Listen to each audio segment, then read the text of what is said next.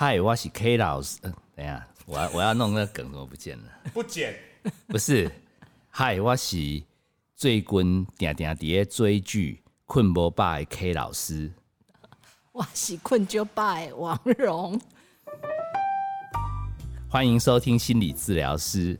今天要跟你聊的主题是以聆听陪伴无声呐喊青少年系列的番外篇。你想活出怎样的人生？王蓉，你不要紧张。嗯，我这一集不占集数。对，我们跟听众朋友要有交代。对，二十六就是二十六。这番外篇怎么会生出来？其实我只是因为录到二字头，我有一天在录完音回家的路上，我突然想到了一个人，就是尤妈妈。她是王蓉在筹备这样的一个募资活动时候一个很关键的，因为她的天使宝贝就是在之前她选择了离开人间。那我们在慢熟世代的第一集。应该有聊到一点点这样的故事。那 K 老师想到尤妈妈，突然觉得，哎，我们做了要二十二十多集了，嗯，不晓得尤妈妈有没有在听，或者他对他有没有什么帮助，所以我就请王蓉就说联络看看，呃，尤妈妈有没有要分享什么，还是说给我们一些回馈，让我们知道最后的几集可以怎么样收尾。他说。嗯上节目他没有办法，因为他觉得失去孩子是真的非常的伤心跟懊恼的一个一件事情。但他很感谢我们能够有这个机会陪他们走这样一小段路。然后他其实是一直在怪罪自己，所以我看到他的回复的时候，就心里也是觉得很难受。后来王蓉又告诉我说，尤妈妈又转账。对，他说他其实蛮担心有小弟。对，我觉得整件事对家里面多多少少都有一些呃外显或者是内在的一些影响。那这应该让他们家有一些奇特的氛围。那好像尤妈妈说，可不可以帮他做一集？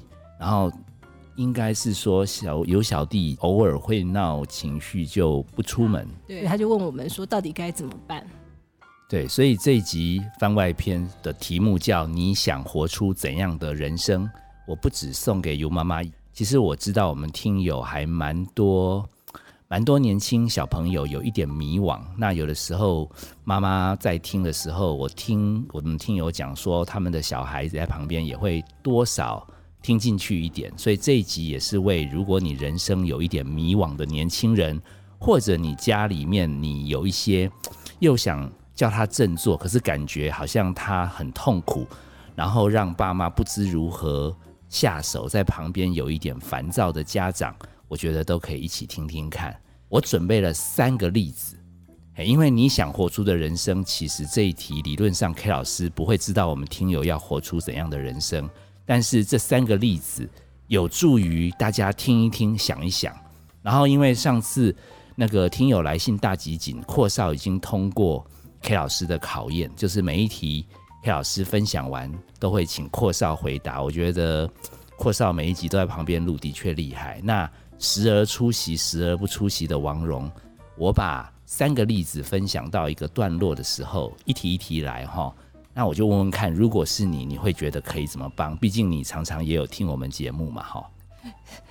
是 现场考试吗？对对对，而且我们没有泄题哦，没有泄题哦，哈。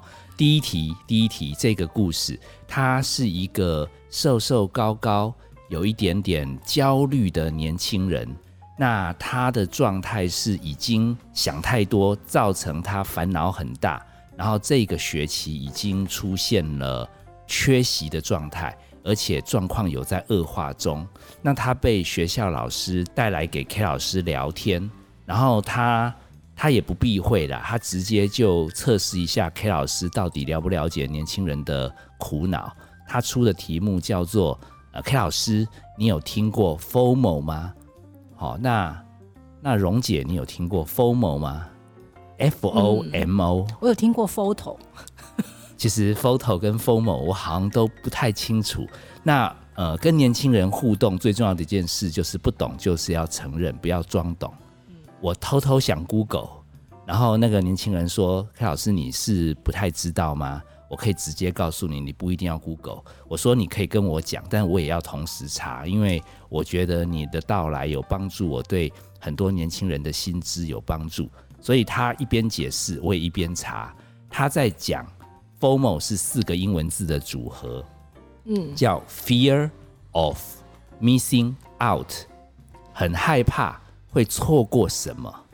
好，然后可能我同时在 Google，我专心看这边这边找到的资料，叫做股票投资用语，好像他那边讲说是是有些人哈，每次。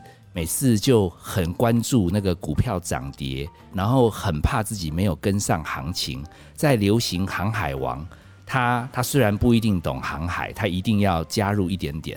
好，在流行 AI，他又生怕落后，他加减也要买一点 AI。然后我正在看的时候，他在那边解释，好像是变成青少年社交恐惧的专有名词。所以可能他的理解跟我的理解有一点不一样，但是殊途同归，意思就是很怕别人在热衷什么东西，可是我会错过。所以他们在社交的场合，这些小朋友可能觉得自己如果不能把所有朋友聊的主题都参与到，或者刚刚去上洗手间，人家在划手机聊天，他上完洗手间回来，突然发觉朋友聊得很热络。他就感觉刚刚一定有重要的话题，他没参与到，他就对他的社交产生障碍。好，我这边在看股票，他那边在讲社恐，反正我都在一起。就是说，优秀的人生怕自己人生错过了什么，以至于跟不上时代。好，然后我查下去，发觉还不只有 FOMO，还有还有另外一个东西叫 FOGI，王蓉一定也不知道，它是 Fear of。Join in，我已经看到王蓉也想偷滑手机。其实我我这边直接破题，就是有些人呢，他也很担心，他担心现在航海王已经长高了，现在 AI 已经很多人在吹捧了，所以我如果上车以后，会不会成为最后一根稻草？那在年轻人的意思就是说，我因为有可能错过人家热门的话题，所以我会凸显出我的困窘。所以我干脆就不要再加入人群吧，免得会丢脸。我查了半天，我发觉，哎，年轻人很会用英文浓缩，然后把一些其实就是人生想太多，然后讲的很有学问。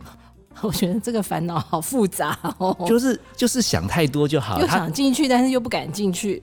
哎，一个是怕错过，所以他一定要追到；另外一个是很怕进去会被杀。所以他一定要要闪掉，嗯，他们就是这样的年轻人，所以我听了那时候大为震动，我觉得这一定要做一集，因为慢熟世代这种孩子多太多了，他们他们那个手机就害他们每天在担心呐，嗯，到底要加入，到底要逃掉，到底要加入，到底要逃掉，一天就过完嘞，他们没有去上学，但他们很累哎。这一题，所以他们在家里也很忙的意思，很忙啊，很多心中很多小剧场不停的上他动作不忙，嗯，他大脑很忙，嗯，他的杏仁核其实荷尔蒙浓度持续在恶化中。那这是代表他们会越来越紧张吗？会啊。哦，你不要闪题目，这一题你要怎么帮？这题，哎，假设他来问你，荣老师去打太极拳有没有用？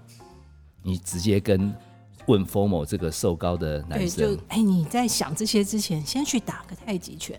哎，我觉得，我觉得是蛮有用，但我猜他可能一直划手机，不太会。直接跳过我的回答了，他，他应该想都不会想就拒绝了。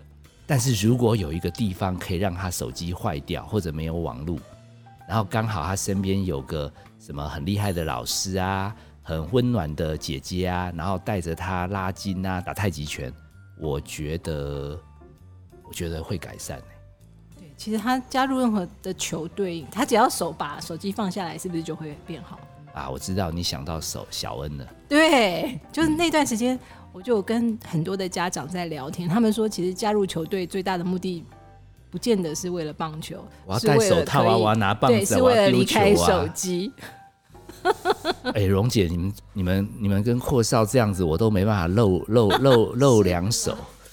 老师客气了，老师，请问我我们我们把没有人把他手机断掉隔离，甚至没有在他们小时候就培养打棒球啊、去打太极拳这种运动兴趣培养起来的小朋友，我们密切观察，嗯。他们大脑严重的程度，很像去打阿富汗战争，一直担心有敌人会突然冲出来，我到底现在要冲出去杀，还是我要留守阵地，免得我被杀？这很可怕、欸。他们 FOMO 跟 FOGI 其实是在在战场上，就是面临生死关头的挣扎、哎，，对，是这么严重、啊这么严，重。然后他们明明是住在台湾，就经历了，家的房间，对他拖下去，其实大脑恶化会接近我们叫 PTSD，之前讲过创伤后压力症候啊群。，这么严重，我我看过一个短影片，我也是看手机啦。他好像就是从阿富汗回来，还是伊拉克回来，结果他的侄子要跟他玩球，只是他在睡午觉，拍了他一下，他俩拱哎，他转身起来用一个擒拿把侄子差点弄死，然后人家都说你很严重。嗯，我记得最后的结局，好像因为他很 depressed，最后好像一个因缘际会，他决定放逐自己去旅行。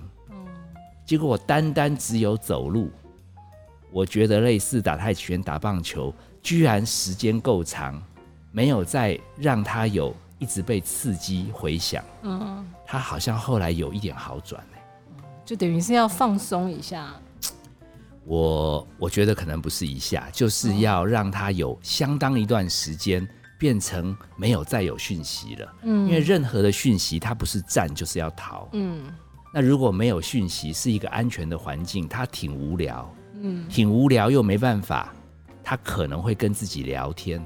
嗯，他才会关心自己，我怎么了？其实我是这么严重、哦，其实我只是很想掌握人生啊，可是因为我经历到的东西太恐怖了，所以我怕我错过，或者我怕我不能获胜，所以我把我自己搞得神经紧张。K 老师有的时候会教我们听友啊，你真的面临家里面的人很难相处、很挫折，你可以去搭电梯呀、电梯如果有很多镜子，你就摸摸镜子里面那张脸，那就是你的脸啊。你跟他讲你辛苦了。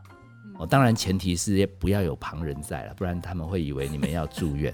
好，你不然你在家里厕所也可以，你就跟自己说话。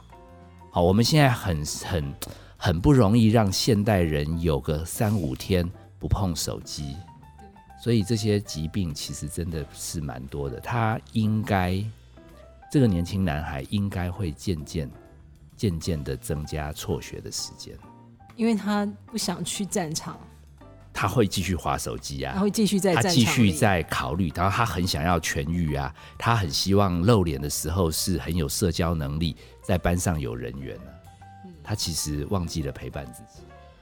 第二个案例再严重一点，刚刚只是开始要恶化嘛，这个是已经确定中辍。她基本上有学籍，她是一个女生，好像是数学竞赛不知道什么第几名，但是她数学很强，很奇怪，这种天才很讨厌。她好像外语也很强，嗯，还不止英文，连欧洲的也会。她好像还学芭蕾舞，然后她家人都觉得还是往理工有前途，然后她跟她的家人处的不太好，然后他的爸爸妈妈好像婚姻有一些状况，所以在这个孩子好像才高中的时候，愤而离家出走，还是学生哦，就在外面租房子，然后他威胁要想不开，爸妈也没办法。那最妙的是他，他他是自己来门诊的。他说他发现自己出来，他现在也有继续在学那个什么欧洲的检定，好像是那个将来要入学芭蕾舞学院，他要学外文。只是他感觉他明明这么有企图心，可常常会没力气。他最近恶化来门诊的原因是他发觉每天到了吃晚饭很好吃，他都有换菜色哦，他们家境不错，都给他钱，他有他有吃不错的。他说他会他会哭，他说他其实没有很伤心啊，食物也蛮美味。他说搞到他现在有一点怕天黑，因为他不知道他在哭个什么劲。他其实正要奋斗的人生，只是偶尔有一点低潮，怎么变严重了？嗯哇，怎么办？好心疼哦。你用这一招是拖时间吗？没有啊，真的不知道怎么办。你是去打太极拳吗？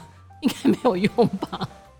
也是去打太极拳，因为这个孩子，我感觉他就是很资优。对，我应该是所有爸妈想要的小孩吧。我我跟他对话，如果讲太通俗的东西，他应该就不会再来了。哇哦，我挤出我数学所有的功力，就是等差级数、等比级数。你不要用笑声掩盖分，他他这个好像不是微积分，比微积分浅一点。他就是说，一个是阶梯式的二四六八十，嗯等比级数好像是一个指数，嗯会一个弧线加速度的拉高。我讲这个东西，他他说那这个跟他的这个想哭有什么关系？而且他其实有偷偷放话说，其实我是他找的第四家，哦，前三家都找都都查不出来他为什么晚上哭，为什么吃饭就要哭。我跟他讲，我说你的肠胃是个老实人，他是走等差级数，就是吃一碗他就多一碗，吃两碗他就重两碗，吃三碗就快要饱了。那你的大脑，因为你是资优生，所以你是呈现一个等比级数的状态，你的念头会快速膨胀。好、你你肚子明明在吃，你就好好感觉那个食物，可是你脑子一定会出现：我这样吃会变胖吗？我这样吃会不会等一下？呃，我变成一个想要瘦下来却不成功的人，可是我明明还肚子饿啊！那我这样不吃会不会营养不良？会不会晚上读英文没有精神，跳舞没有力气？他说：“老师，你怎么知道我在想这些？”我说：“因为你们聪明的人吃饭都不会专心，所以你上面是资优生，肚子是老实人，一个走等差级数，另外一个冒等比级数，所以，所以你的老实人根本不能安分的吃饭。他前面在吃的时候，你就催他快一点，好，然后他吃的很满足，又说营养会不会不够？等到他吃多了一点，又说你要完蛋了，你会肥死。你将来这样子怎么会外貌可以经得起别人喜欢？他最后就说好像是哎、我说你下次先把菜单的菜全部列下来，把它背起来，你不要给我想太多。他说可是他忍不住会想，我说忍不住会想，你的脑就会跟肠子打架，最后你会里外不是人，你的眼泪是在求和解。他想要帮大脑跟肠子交朋友，对，因为两个人都是为了主人好，只是一个资优，一个老实，两个都没有错。哎我讲的蛮玄的，我感觉资优生有流露出满意的笑容。哦，还好有学数学。真的，对，第三个，第三个，他已经来找我们大概第四年了。哦，他从早期的那个焦虑，哦，有一点点说想要励志，不要恶化。嗯，后来也经历过完全不能出门，哎、他还真的变蛮胖的。他是个男生，然后他现在每年都立志要复学，所以他每年都有缴学费。他妈妈本来也有一直来问说，到底什么时候会好？那他妈妈可能现在是我们忠实听友，也放下了，只要养得起，反正学费嘛，他也没有多花什么就缴。现在是我这个学生，他每一次都怕自己复学开始都开高，后来走低，然后他这学期选的好像是跟保险有关，所以他终极的目标其实毕业只是一个过门，他其实是为了要拿到将来可以考精算师的资格，嗯，所以他来问怎么样帮助他这一次第四次了，可不可以一路撑到底，然后考上精算师？嗯，不是，嗯，为什么要考精算师这么为难自己呢？因为他觉得他蹉跎了很多光阴，哦，我知道精算师是非常稀少的一个行业。他想要追上他的优秀的朋友。哦，所以挑了一个最难的挑战。好像精算师不是考一次，哦，要每几个月要一直考，考个九次十次。可是他都已经状况这么不好了，不是，他要请你加持他这一次要毕业，然后将来要考到精算师，他的人生就逆转胜了。那也是去打太极拳好了。你知道 我没有招，对不起你知道你，知道开老师钱很难赚的吧？对，真的。他们他们都不按牌理出牌，你要不要上学？了不起就第五、第六、第七、第七次，反正、嗯反正你妈妈已经听那个 podcast 都愿意出学费了嘛。那到大学以后规定不能让你念，你自然就要去找工作了。我大概可以理解他，他有一个心魔，说来听听。他觉得自己其实是做不到的，但他又不想让人家知道他做不到，所以他就列出来一个很光明的目标。但实际上他自己心里也知道那是不可能的，他只是看什么时候放弃，因为他知道大家都在期待他放弃，所以他哎、你为什么一下就知道他整个心理的防卫机制？因为我有做过这样子的事情啊我也言避过很多你也很很聪明，就是说，就是说自己设一个障碍，这是心理学有重要的名词，嗯自己设一个很棒的目标，然后它成为我们现在往前走一步的达不到的东西，然后成为一个障碍，最后终于放弃，嗯然后再骂自己。嗯哎，我我因为被他搞了几次，每次都鼓励他，我这次火大，嗯我说我我看你是早晚不一定会成功的啦，嗯精算师。嗯好，我倒退一百步啦，你精算师九次都考过，你拿到证照，然后呢？就是精算师啦。他说，然后上班。我说，你认为你去上班，你会每天都去上班吗？同事如果比你厉害，哦，所以关键是在同事比他厉害的话，他要怎么处理？不是他，他根本没有想到，其实我们一直被骗长大。其实，嗯其实王蓉你可能也被骗了，就是王子跟公主，嗯，从此过着幸福快乐的日子，这是一个骗局对，，这是一个骗局，这是，骗，这是骗小孩子的。对，你让骗小孩子相信世界上有爱情这件事，而且结婚以后就会从此幸福快乐。对错，好，有有经历过的人，我们就点滴在心头。我不想回头看阔少。我要讲的意思是说，人生没有那么容易，对，人生不是不是设了一个目标嗯就、就没有事了。对，那他大概发发现我直指重点，然后他最后就说：“好了好了好了好了，那么远不讲，那不然我问你一个简单的，因为他要问的其实是第二题。哦，还好我没有认真回答他怎么当精算师。他第二题是说，他有一个小学同学是女生，然后在做保险，嗯最近好像有打开小学联那个通讯录，嗯一个一个找，然后想要问可不可以帮帮忙有业绩。那因为他精算师本来对保险这块就有点熟，所以他想要露个两手，跟这个同学见面。呃，荣王荣，你笑，你一定知道我们这个胖胖壮壮的同学，有一点耽搁青春的同学，其实至今是单身。哦，那他寂寞很久了，嗯那难得有业务，为了保险单，而且是老同学，对，然后他就跟他聊，他还跟他讲解，哎，你们这个产品其实里面要怎么调整，参数要怎么变。是哦对哦，，但是人家关切的是大哥同学可以捧场一下吗？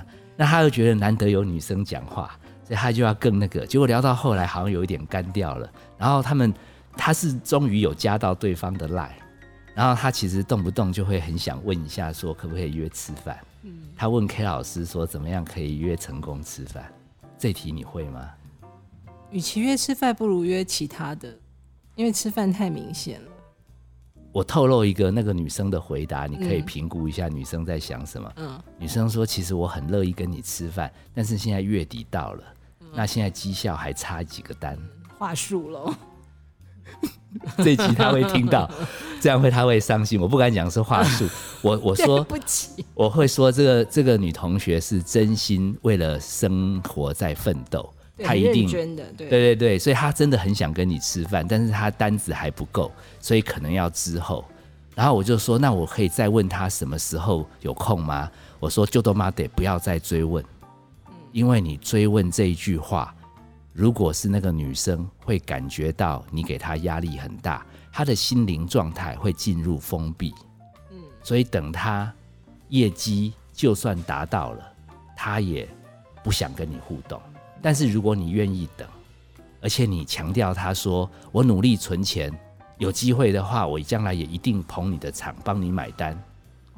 真的觉得年轻人的世界好辛苦哦，年轻人世界好面临各式各样的挑战。，K 老师更辛苦，对，因为他们都把他们这些事对都叫我们要帮忙，我只好硬跟他强调，请我们这一位已经努力第四次要复学的同学，可不可以锻炼自己的心态，放松一点？因为人生打仗不是攻下城堡就结束。我最后，我最后清理街道，对对对对，我最后送他原子习惯的一句话，嗯，他说：“你以为热爱运动可以有健康，所以你最后定的目标是要参加一个跑步比赛，最好能参加马拉松比赛。原子习惯会告诉你错，其实人生不是跑完马拉松就结束，你要把跑步变成你生活的习惯。我那时候跟这位这位年轻人是这样说：我说，其实考上精算师很好，你愿意开始复学很好，但是其实你每一天，单单是你有心复学考试，你在奋斗，你就要觉得你自己很棒了，因为人生的考验。是，然后呢，一仗接一仗，还有你现在不要跟我讲这种高大上的问题，第二题才是迫切的问题。到底要怎样才能养成讲话是让别人听起来他的心就不会封闭，反而会开放？你要先养成你对自己讲话不能讲丧气话，让你一直封闭。你要看到你有在努力。让你的心可以慢慢开放，甚至有的时候就是开不开，你还要说没关系，可以暂时休息摆烂一下，用这种接纳的态度，其实你对他的讲话就不自觉会变成讲让人家开放的话。祝你不止成为会把妹成功的人，将来你跟你的同性朋友、异性朋友、家人，你讲起话来。都让人家感觉到有力量，而且我已经看到你的潜力了。国父十次革命，你现在已经第四次了。嗯，嘿，前途一片光明，前途一片光明。对，其实我讲这三个故事，不晓得王蓉你有没有听出一个核心的共同点？没有哎，是什么？原来三个故事是相关的哦，相关的哦，相关的，因为我硬要找，不然这一集只是讲故事，对于尤妈妈、有小弟没有贡献。嗯，我发现他们有几个共同点。第一个观念是，好像长大需要时间。嗯，包含什么？去打太极拳，包含去没有手机关三天去走路，什么跟着镜子讲话，什么什么让大脑跟肠子和解。什么什么让心里慢慢这个战场可以平静，还要练习讲什么接纳的话，什么允许自己也可以低潮休息，全部都吃时间。所以听完这一集，你开始练，不能说下礼拜写信来说还没好，因为还要时间。第二个，你只要开始练，你基本上就不会像我们刚刚的这三个个案，他们走足了。开始恶化，完全恶化，慢慢康复。嗯，就是他变成是用生病来学人生。嗯，第三个共通点，我觉得我们在跟他回馈的时候，都是用不同角度的观点，来让他换一个角度思考他根本无法解决的困难。他就是想得多，他们就是求好心切。他们就是立刻要人生成功，我们没有改变他们的个性，我们只是提供了不同的观点。所以随着时间，如果没有走生病，你的高度角度变了，其实你有机会就看到不同的自己。嗯，我们希望我们的听友透过这样的每一集的锻炼，你慢慢看自己，还有看你家人，还有看你最近不太能上学。包含有妈妈担心弟弟，有弟弟觉得自己人生是个卤蛇，你只是走到单一观点，你可以试试看有没有机会给自己时间，然后换个观点来想。那短期你不知道怎么换观点的话，我推荐你去看两个短视频。第一个人叫火星爷爷，嗯，第二个叫阿达达昆普，我是念的不太清楚，因为他叫希腊字母歌。哦。这两个短片很棒的点是，火星爷爷是个小儿麻痹，可是他完全不看自己没有，他居然到北极跟那个圣诞老人合照。你可以去找这个短片。另外一个阿达达昆普，他的球队叫公路队，嗯，他们很努力的打到一个冠军，但是他们去年卫冕失败。有一个记者就问字母哥说：“你今年是不是表现的不是很好，所以你们球队失败了？”字母哥回答一个超经典的话，他说：“Michael Jordan 整个打篮球打了十五六年，他拿了让人很厉害的六座总冠军。你觉得他其他九年是失败的吗？”嗯，他最后说，其实你只要大方向朝着一个成功，或者你渴望，或者你觉得有价值、有意义的目标往前进，走到跟不走到不是最重要，重点是你有在努力走。嗯说的很好，我是 K 老师，我是王蓉，谢谢你收听心理治疗师。本节目由金星文创制作，相关的节目你可以在各大 Pockets 平台收听。希望你听完这一集，可以慢慢反刍一下，多留一点时间给自己，不见得立刻划手机，反而把你划了手机的所有感想、听 podcast 的心得，自己拿起笔来。